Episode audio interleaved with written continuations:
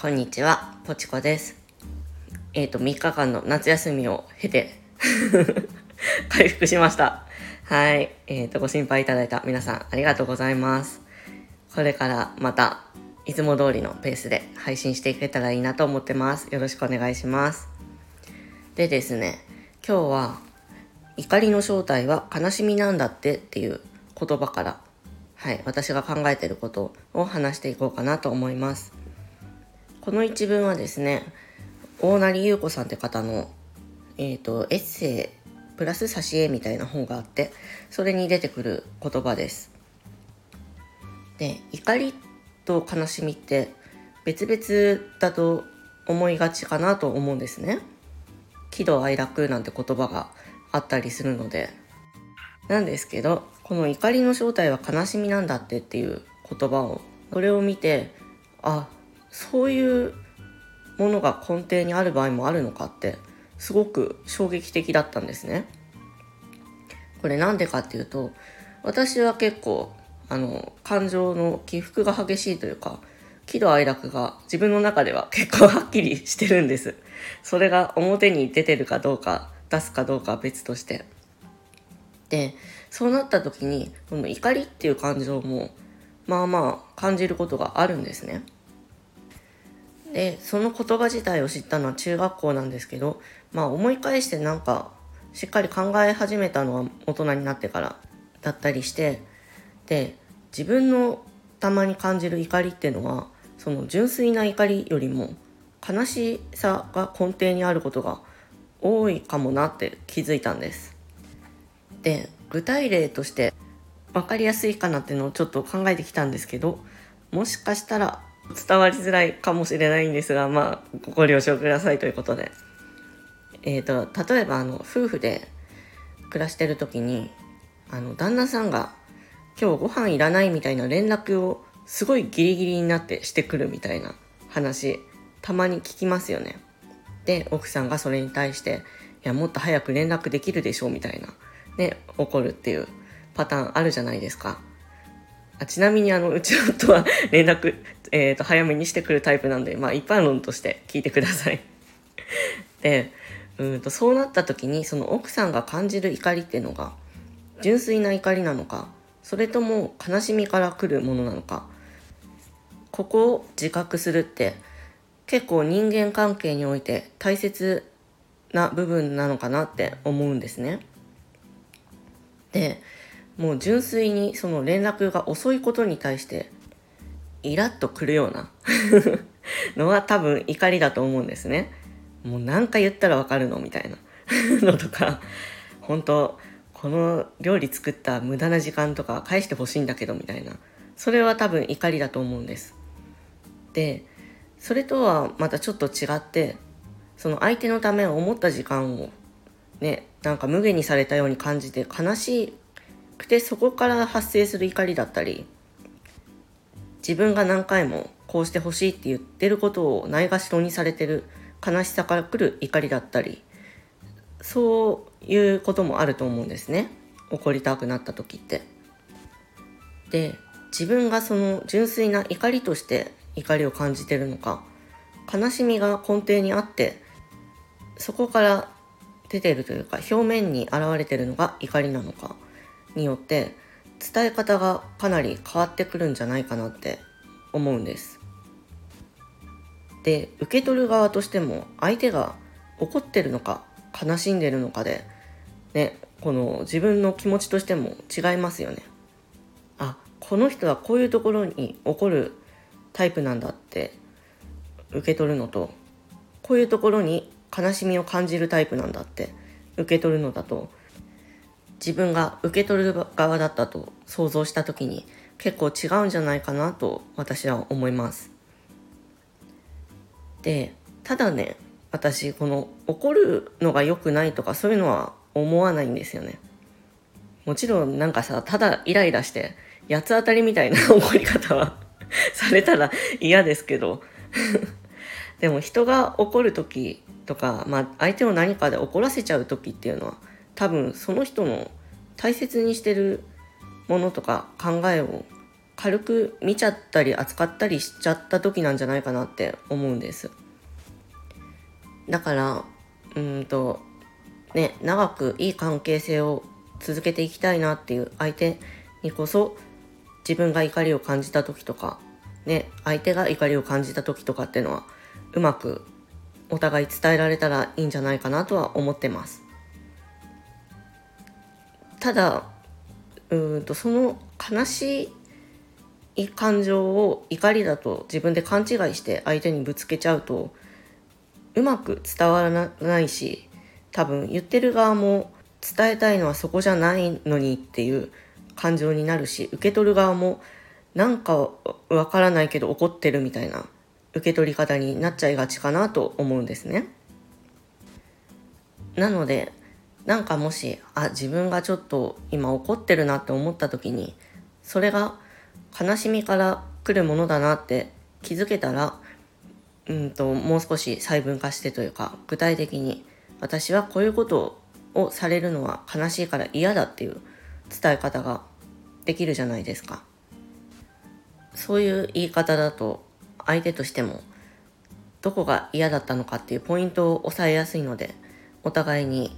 ねなんか余分なこじれがなく解決することも多くなるのかなと思います。はい。以上。私が怒りの正体は悲しみなんだってっていう言葉から考えてることでした。でねなんでこの話にしようかと思ったかっていうと私このコントロールがめちゃくちゃ下手くそなんですよね。とその怒りにしろ悲しみにしろなんかちょっと怒りとして感じた時に顔とか態度とかに結構出ちゃうんですね。でそれをうんと悲しいとか理解されないのが寂しいみたいな感情なのにもかかわらず怒りとしてなんでそんなことするの？みたいなちょっと強めの怒りとして相手にぶつけちゃう傾向が、まあ、子供の頃からあるなと思ってて。なのでこの部分に関してはかなり 気をつけてます。でまあ日常生活とかでちょっとあ自分がこれ怒ってるなって時はもう物理的にその対象の相手とはちょっと距離を置いて私は自分の頭を冷やすように してます。まあ家族が相手だったりとかね一緒に住んでるとかだとなかなか距離を置いたりとかってのが難しかったりはするんですけど10秒ぐらい ちょっと10秒落ち着こうってだけでもだいぶ変わるのでそれで自分は相手の言動の何が悲しかったんだろうってね一瞬でも考えられたら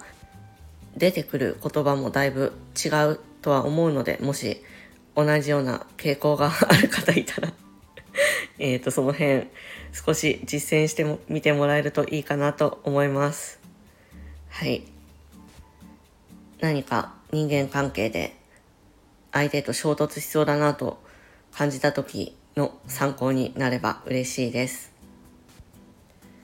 ここからはコメント返信いきたいと思います。えっ、ー、とですね、2つ前の回の人と目を合わせるのが私が苦手だっていう話にコメントいただいたセレナちゃんとニコさん、ありがとうございました。で、セレナちゃんが私もまさに対人恐怖症気味だよってことで、ね、ちょっと人から見られるのが苦手話をね、してくれてますね。で、そう、私はあの自分が見るのが苦手 って感じで、そう、タイプがね、いろいろあるんですよ。っていう話をしているので、リンク貼っときます。よかったら気になる方、聞いてみてください。で、それで、セレナちゃんは外見内面ともにちょっと自分に自信がなかったからなんかネガティブな視線を向けられるんじゃないかなってそういうところが気になってたみたいででそうなんだよね私もそうだし 多分セレナちゃんもそうだし周りからしたらそんなに気にならない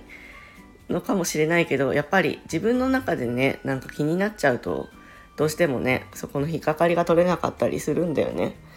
で、そう、それを克服する努力をそこまでしたわけじゃないから、こっちは努力家だなと、いつもながら感心させられたよってことで、そう言ってもらえるとね、嬉しいです。ありがとう。で、目を合わせようと意識して目を合わせるのわかる。そう、私も目を合わせるの苦手なんだけど、あんまり目が合わないのも不自然だし、相手にも失礼かなって思うから、あえて合わせるように意識してるんだよねって言って、もうね、まさにね、それなんだよね。なんか、合わせたいわけじゃないんだけど、ね、ずっと視線外し続けるのもやっぱ失礼かなって思うし、実際それは失礼な気もするから、気合を入れて合わせてるところがね、たまにありますね。そう、すごいこれ、セリナちゃん、そうなんだよね、わかるわと思いながら読んでた。で、こっちは自分が苦手とすることがあっても無理して変えようとしない。変に取り繕わないのも素敵だし、努力すべきところでは努力できるのも素敵で、いずれにせよ自然体のところがいいよね。考え方とか生き方とか本当に尊敬する。いつか会える日を楽しみにしてるねってことで。そうなんだよ。私もね、セリナちゃんいつか会えるの本当に楽しみにしてるんだよ。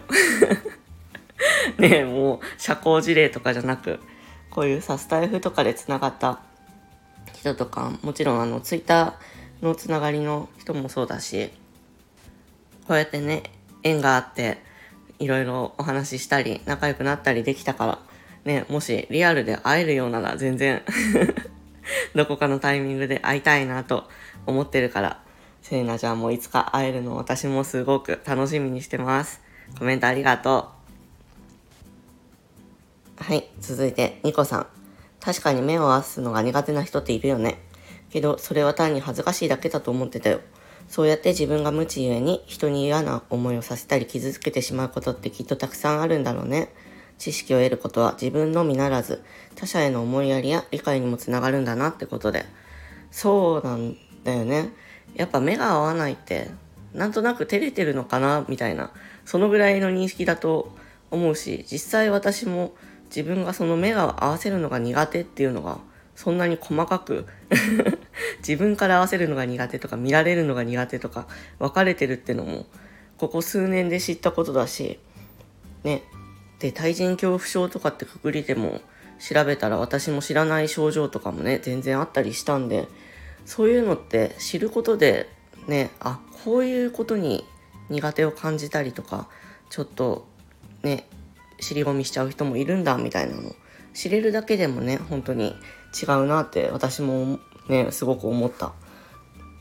ね、僕は基本相手の目を見て話すことが多いけどそうニコさんはねすごいそのタイプそうだなって 思いますね。で話してるうちにそういうのが苦手なのかなって感じたら立ち位置を真正面から少し横にずれるように心がけてるよって言っていろいろねやってること書いてくれてて。でそういうのもそうだよね。そういう自分が平気だから相手も平気だろうとかじゃなくてね相手の雰囲気を見てそういう気遣いができるのってすごくいいなって思うし多分ねその目を合わせてちょっと苦手だなって感じてる人はすごくそれだけでも楽になるかなってね、読んでて、ね、思ったよ。で、鏡を見ながら訓練したり、原因を探ったり考えたりするのいつもさりげなく話してるけど、こっちはほんとそういう努力をしまずにできる人だよね。結果動向も確かに大切だけど、常にそういうプロセスを選択し、努力しようとする姿勢にいつも感銘を受けてるよ。リスペクトさ、ポチコやるな。はい。ありがとうございます。なんかね、自分の中で多分納得するまで何かやりたいっていう部分がね、たまに出て、その部分とね、ちょうどあったのかなって。で、疲れた時のレア二重もいつか見てみたい。というか、まずはポチコ様のご尊顔を拝するのが先だな。で、ラジオ番組の収録じゃないけど、いつか同じテーブルでコラボ配信やれたらいいな。ということですね。はい。いや、本当にね、セレナちゃんの時にも言ったけど、私もニコさんともぜひ会ってみたいなと思ってるから、いや、どっかで本当に会いましょう。そう、何回かコラボ配信してて、その、なんていうの、収録のちょっと前後で話した感じだと、住んでる地方はね、一緒なんですよね、確か。だからね、会おうと思えば、もしかしたら会えたりするのかなとは思うので、はい。ぜひその時はコラボ配信とか、ね、一緒にマックでも行きますか？ぜひ、どこかのタイミングで会えたらいいなと思います。ね、楽しみにしてます。コメントありがとうございました。ね、今回コメントいただいた2人以外でも、もし会える機会がある人は本当に、本当に、本当に 念押し、めっちゃ念押ししちゃった。ね、会いたいなと思ってるので、ぜひその時は、えっ、ー、と、なんか楽しくおしゃべりとか、ご飯とかね、とか行ったりとか そういうことができたらいいなと思ってます。じゃあ、皆さん、今日もゆるく頑張りましょう。バイバイ。